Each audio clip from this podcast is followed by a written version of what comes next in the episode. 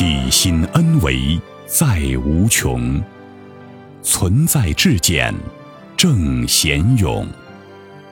一切呈现投影重，灵为全息万有中。大家好，欢迎收听由全息生命科学院 FM 出品的刘峰老师分享合集，播音张婉琪。刘峰。多元文化系统集成倡导传播者，北京十方园老人心灵呵护中心顾问委员会主席，美国全息生命科学院首席专家刘峰老师，在三十多年的广义时空能量学研究与应用中，全然开放的深入有缘进入的所有智慧法门和修炼团体，本着求同尊异的基本理念，用科学逻辑解读人类各类智慧系统。为不同背景的人们启发人生的智慧。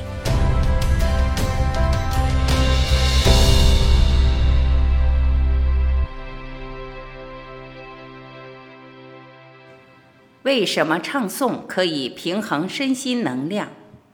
刘峰对话刘三藏。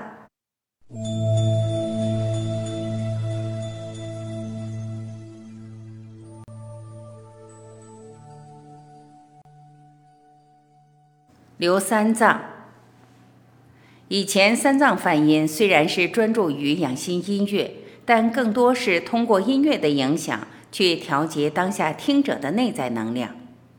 这两年我发现，如果每一个听众都可以自己去唱，通过五音唱诵，对于内脏的影响和内在精气就变得非常不一样。我想这可能也是老祖宗的智慧。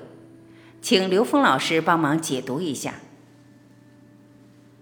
刘峰，我们老祖宗的智慧系统博大精深，但是它里面最核心的部分是两部分，一部分是纵向的能量系统，叫前道，它跟生命的意义紧密关联，提升我们意识能量维度，回归先天，回归我们最高境界的智慧的顶层，也就是我们的投影源。另一部分是横向的坤德能量，它指的是在我们的任何一个层次的空间，高维能量和这个维度能量高度和谐于当下，它是为纵向提升创造的条件。能量的呈现在纵向是投影关系，在横向是能量叠加关系。正弦波是最简单的能量波，在道家思想里被称之为阴阳。一切存在是能量波同频共振才会发生，这叫一切法于阴阳合于数数。阴阳正弦波就是阴阳合合为一，整个宇宙都符合阴阳合合为一最基本的规律。当两个能量波相遇，产生同频共振、相互作用的时候，就呈现了四项能量：太阴对应水行，太阳对应火行。少阳对应木行，少阴对应金行，综合能量对应土行，所以两个能量波的同频共振，构成了五种空间振动的能量结构。这是我们一切存在最基本的能量结构，就是五行能量。在宇宙空间里面，所有的一切，包括我们的意识存在、意识能量，都符合五行能量的最简单的分布规律。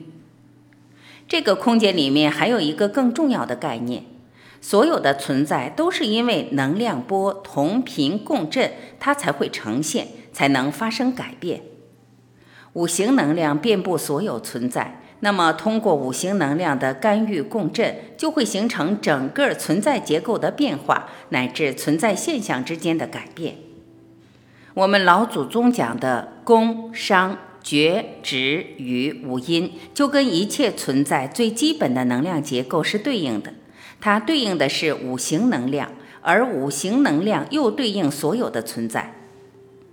五音能量通过音频的共振效果来达到我们整个五脏能量、五行能量的改变，而这种改变可以对治我们不同的偏性能量。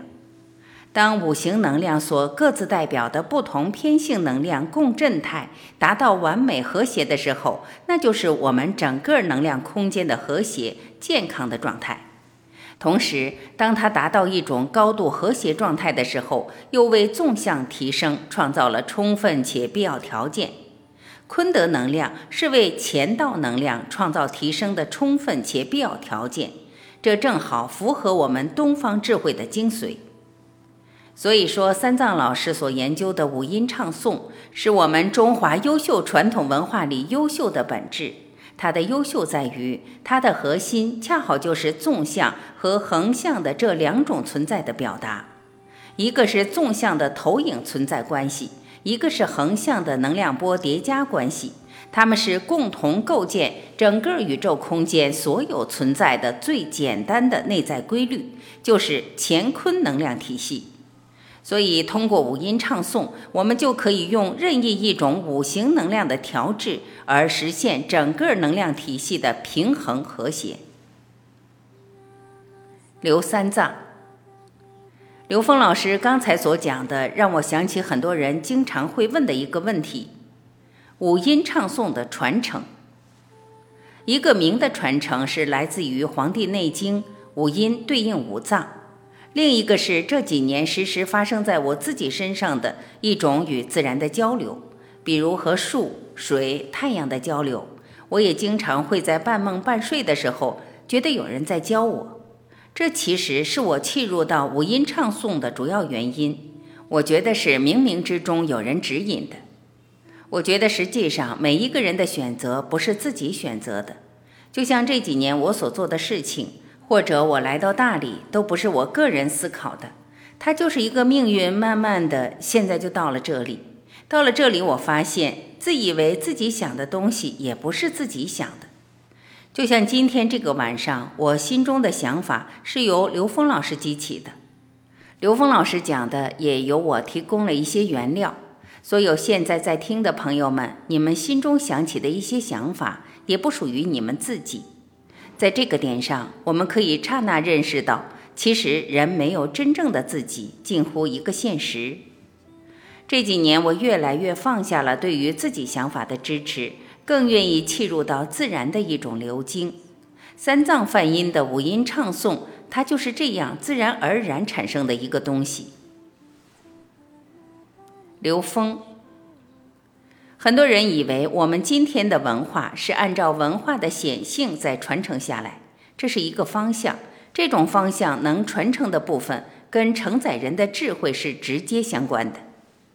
传承其实有两部分，一个是在现有的整个文化的文化记录里边有，但是你从文献记录里面你无法得到真传。真传从哪里呢？是从自己内在的高维来的，这是非常关键的。虽然说《黄帝内经》把我们的智慧系统、五行能量和五脏系统跟我们生命能量做了非常精妙的关联，但是不同的人读《黄帝内经》和验证《黄帝内经》得到的结果是有一定差异的，对它的理解的深度和广度是因人而异的。这就要说到另外一个传承，我们经常谈远古和上古的概念。按时间轴上，在多久以前的事情被我们称之为上古？为什么不用远古来说？其实“上古”这个词，从科学的角度来讲，它更契合于高维的意思。上古实际是来自于个体与高维智慧连接而下载的信息，称之上古智慧，它更贴切。三藏老师刚才所讲的，其实就是五音唱诵的真正传承信息。有《黄帝内经》的文字理论引导，但是更多的是他自己亲近自然的生命实践。自然是什么？我们经常说道法自然，其实自然更确切的说是自性之本然。自性指 n 为 n 趋于无穷大宇宙空间的宇宙智慧，那是真正的自性的本质。高维是在我们自己内在，外在的一切都不是高维。都是我们内在能量结构投影在外在的像，投影源在内在，高维在内在，内在的高维的极致在 n 维 n 趋于无穷大，叫自性。自性之本然才是真正的自然。我们看到的自然环境的一切，其实都是我们自己内在投影出来，是我们自己内在先天能量的一种自然分布的状态，投影到现实中，这叫自然。不加我们中间的意识的干扰和意识的结构的重组，意识的重组干扰都是我们人的思想，都是以人为而呈现。所以，自然的反义词恰好是人为。当能够全然的回归自性之本然，回归我纯粹自然的状态，没有任何人为参与的时候，这个时候我们是跟我们的高维智慧是关联的。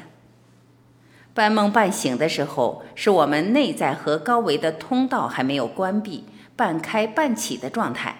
高维信息在这个通道上是可以连接的，所以在这个时候能够感受到这种高维意识、高维能量的信息跟我们当下的这种关联，它可以被我们的内在转化成跟现实可以连接的表达。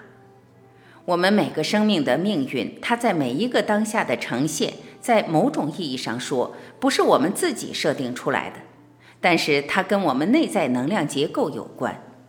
我们的内在能量结构投影到三维空间，它的投影的像，从某种意义上说是注定的，在同一个结构是注定的。这种注定的能量关系，在我们三维空间人来讲，我们很难理解这种注定的模式。我们认为它都是按照时间轴、按照时间有序的状态无常的发生，但实际在高维空间的能量结构是固定的。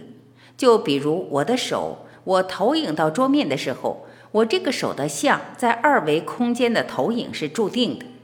但是如果我能够去转动我的手，投影源一变，这个手就变了。所以说，修行人的命是算不出来的。但是命运恰好指的是我们的投影原理的能量结构构成我们整个命运的体系。这个时候，它的内在有很多要素是注定的。三藏老师讲到了自己的概念，我们一般人理解的自己，都是我们现在在三维空间的像投影的终端。其实到第四维，进入了我们更高一个层次的投影源的时候，我们可以看到它有无穷无尽的终端。也就是它有无数的三维投影在不同的平行三维空间里呈现，所以在小的在三维空间我们看到的自己，它不过就是一个投影终端，就是一个像，而自己内在的格局，我们从 n 维空间看的时候，这个字就是自信，是 n 维的。大家注意，这个己很有意思，己恰好是五行里面说土的这部分。也就是中央戊己土的己，自己是高维和三维的平衡综合能量，构成了一个我们整个的生命体系，它是通达高维的。而在三维空间，就是在一个中央的平均和谐能量状态下，中央戊己土，也就是当土型能量平衡的时候，它具备了纵向提升的基本条件，所以自己有这么一个含量。但是我们大部分人理解的自己，不过就是三维的一个像。如果我们能够通过自己的在三维空间的能量的一种和谐的存在，而回归我们自信，这个时候才是理解了自己真正的纵横格局。刚才三藏老师讲到自己的时候，我们就把自己和宇宙纵横能量关联起来了。